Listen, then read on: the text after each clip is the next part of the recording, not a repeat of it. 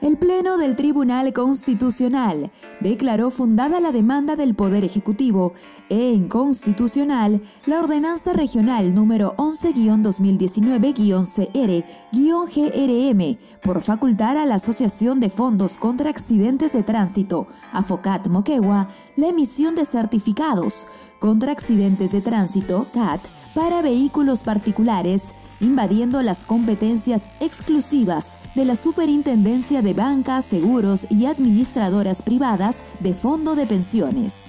La sentencia recaída en el expediente número 00015-2021-PI-TC detalla que la ordenanza autorizaba a la AFOCAT Moquegua a operar en el mercado de seguros cuando el artículo 345 de la Ley 2672, Ley General del Sistema Financiero y del Sistema de Seguros y Orgánica de la Superintendencia de Banca y Seguros, establece la competencia expresa de la SBSA PFP para ejercer el control y supervisión en el ámbito del sistema de seguros a fin de proteger los intereses de la ciudadanía.